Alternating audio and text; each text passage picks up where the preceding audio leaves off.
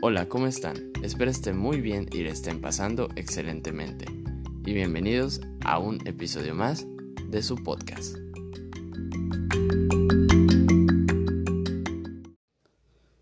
How cool are you, guys and girls? I hope you are very well and are having an excellent time today. I want you to talk to you about a particular issue which is to think that we are stronger than we think. There are times when people do not always value and we give ourselves the respective value that we deserve to believe that we are great, great of heart and spirit thought.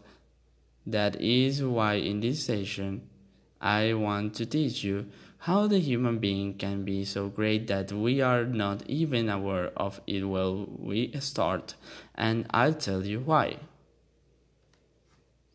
We are stronger than we think. We can get against the odds, be autonomous, and promote, enhance autonomy, allow flight, and fly. In the eyes of a competitive society, that is measured by tangible achievements, everything indicates that I am a failure. In less than a year, I lost my job.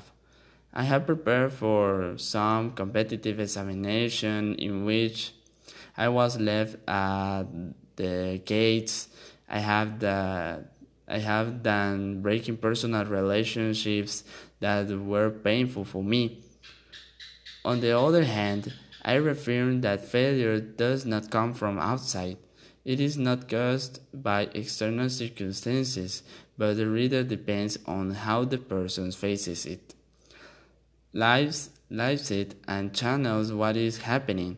Failure is not in the bleak circumstances that pass, because all people encounter them throughout their lives. Rather, failure failure lies and not trying, in not adapting, in not enjoying change.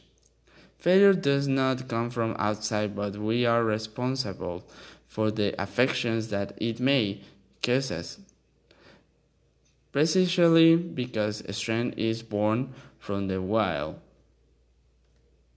An important point that strangers are being is to take perspective.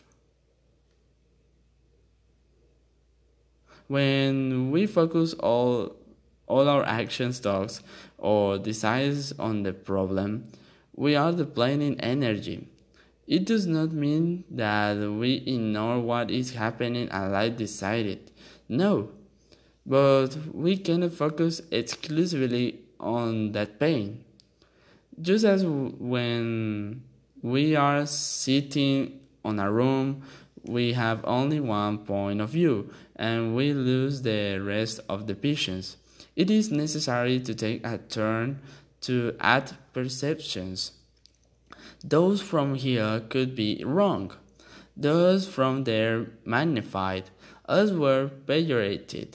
It is as a will when they regain their real value and provide more information.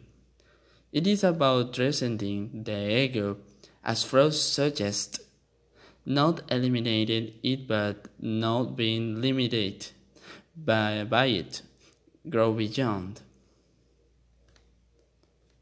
A strength is measurable and can be achieved over the time.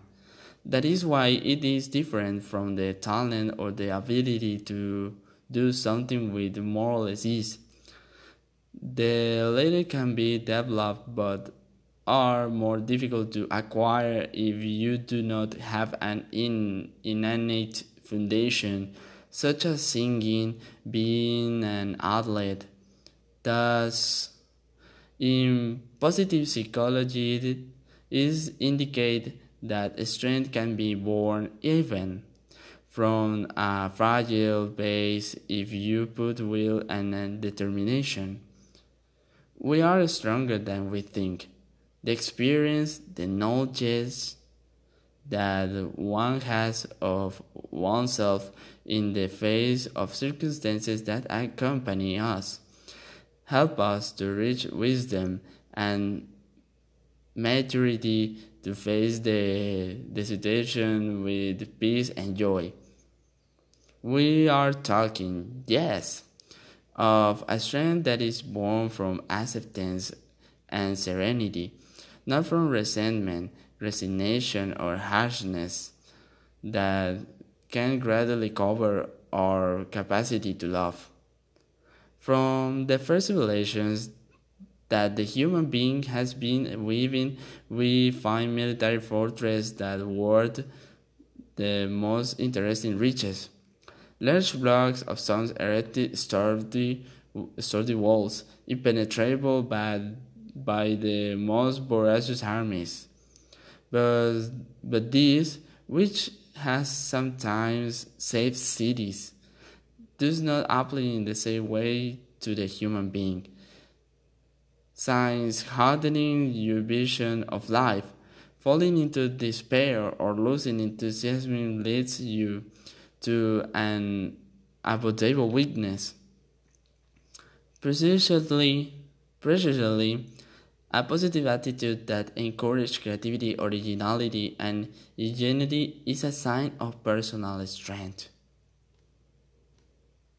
Of course, this personal strength does not arise by spontaneous reaction, but is the result of perseverance and perseverance of believing that our life, the only one that we are aware that we can live, is worth it and is the way we want to live it.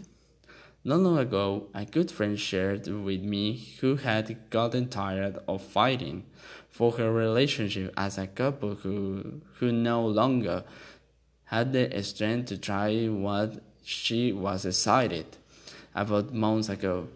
It may be it may be it may be that the wear was great and that the frustration took over. The emotional strength that encouraged him to achieve a goal due to the difficult situation faded because what he understood as possible became unreal. But it can also happen that that courage, that courage, persistent, and vigor to achieve its integrity and authenticity did not develop strongly.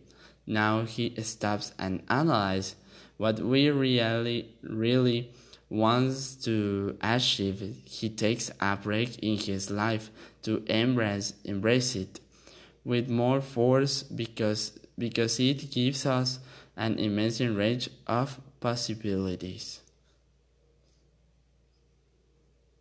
Thus, and with all this, life is teaching me that failure and ad- adverse circumstances are rea- relative.